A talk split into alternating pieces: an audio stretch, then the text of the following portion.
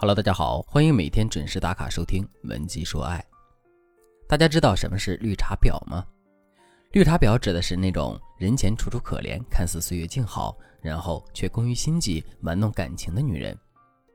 绿茶婊的招恨率特别高，因为他们懂得如何操作男人为他们服务，而且还特别喜欢去招惹那些已婚已恋的男人。昨天晚上，我的一个学员小尹跟我说，他的身边就出现了一个绿茶婊的人。事情是这样的，昨天晚上，小尹和男朋友一起去朋友家吃饭，绿茶女小晴也去了。饭桌上，小晴的眼睛三番五次地盯着小尹的男朋友看，而且还娇滴滴地对他说：“人家大姨妈来了，酒量也不太好，你能不能替人家喝几杯呀？”小尹的男朋友还真的拿过酒杯替小晴喝了酒。小尹非常生气，但碍于场面，一直忍着怒气没有发火闹脾气。吃完饭后，大家都商量好了，各自打车回家。这个时候，小晴又出来作妖。她捂着肚子，可怜兮兮地对小尹的男友说：“太晚了，人家有点害怕，不敢一个人回家。你可以送送我吗？”小尹一个劲儿地对男友使眼色，示意他不要答应。但是他装作不知道，还是决定送小晴回去。他对小尹说：“他晚上一个人不安全，我送送他就回来，你自己先打车回家吧。”话一说完，他就带着小晴打上车走了，把小尹留在了原地。小尹特别生气，心里想：他一个人不安全，难道我一个人就安全了吗？但是小尹有气无处撒呀，只好一个人气冲冲地打车回去了。更令小尹失望的是，男友一送就是送了三个多小时，直到凌晨两点半才到家。到家后，小尹质问他：“你就看不出来他是个绿茶婊吗？他想勾引你？”男友不以为然，觉得人家一个人无助，怪可怜的，而且还觉得小尹无理取闹，是在发神经。两个人因此大吵了一架，还砸坏了家里的电视。其实从旁观者的角度来看，小晴明显是个绿茶女，但是小尹的男朋友却没有看出来。为什么小尹的男朋友识别不出来呢？换个问法吧，为什么男人识别不出绿茶呢？结合文姬说爱的理论体系，老师给大家分享三个比较常见的原因。第一个原因是，由于男女思维的差异，导致双方看待问题的角度不同。男人是以解决问题为出发点，女人是以发泄情绪、寻找安慰为出发点。比如在小尹的案例中，绿茶女小晴求助帮助时，男人只是单纯的认为女人需要帮忙，很少会往她是否存在坏心思方面想。第二个原因是，男人很容易被女人的示弱勾起保护欲。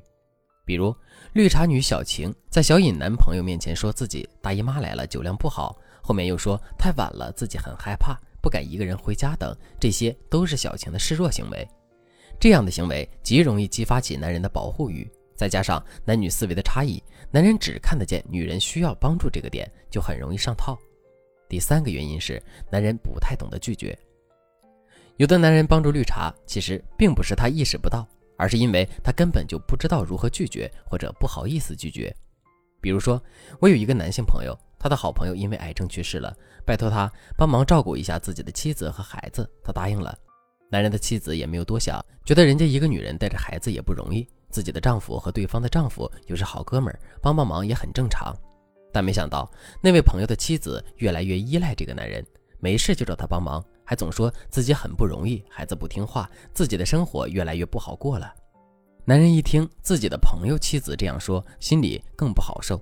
毕竟对方在世时两个人关系很好，所以基本上朋友的妻子有什么要求他都会答应。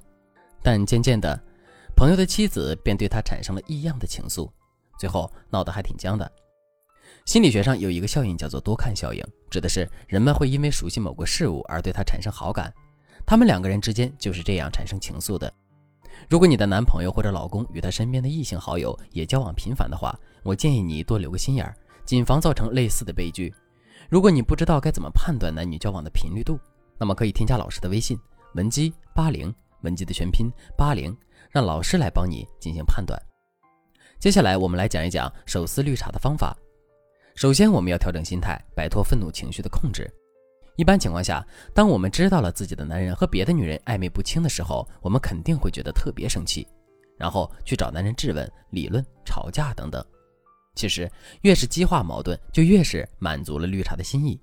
知道这一点后，我们就应该明白，稳住情绪才是最关键的一步。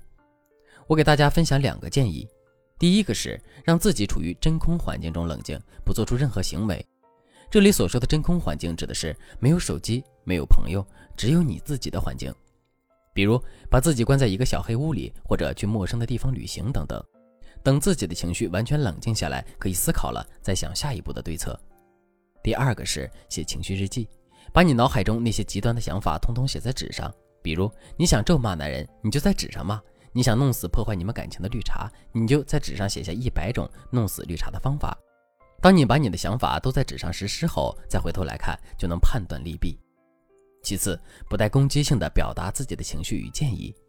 为什么许多女人跟男人说那个女人是绿茶，那个绿茶就是想勾引你这些话的时候，男人不会相信你，反而觉得你无理取闹呢？很大一部分原因都是因为他们说话的方式、语气令人感到压抑与被攻击。在夫妻双方吵架时，常常听到这么一些句式：“你怎么就不能？你凭什么？你要我怎么样你才能？不是我说你。”当别人用这样的句式跟我们说话时，我们就会感觉到对方的挑衅与压迫，从而自己也会有防备心理，拿这样的话去刺激别人。反之，当我们用这样的方式去和男人沟通时，也会得到这样的效果。所以，我们一定要学会变换自己的句式，不带攻击性的表达自己。在这里，我给大家分享两个小窍门：第一，所有句式以我开头，比如“你是不是忘记买酱油了”，改成“酱油是不是忘了买了”。或者是我是不是忘记提醒你买酱油了？这样去掉或者替换主语，就去除了你话语里的责备性，反而让对方觉得你挺大方的。第二，把应该改成可以或者可不可以。比如那件事你该怎么样做，改成那件事你可不可以这样做呢？这样别人就会觉得你是在建议或者请求，而不是命令对方。我给大家举个例子。亲爱的，你送小晴回家，把我一个人留在路边这件事情让我很伤心，因为我也是一个女孩子，我也很害怕。下次我们可不可以一起送她回家呢？大家是不是想知道如何赶走男人身边的那些苍蝇一样的绿茶女？其实我们还可以利用黑暗效应，让男人意识到绿茶婊的行为。如果你想知道怎么利用，可以添加老师的微信文姬八零，文姬的全拼八零，将有机会获得一次免费的咨询。好了。本节课程就到这里了，我们下期再见。文姬说爱，迷茫情场，你的得力军师。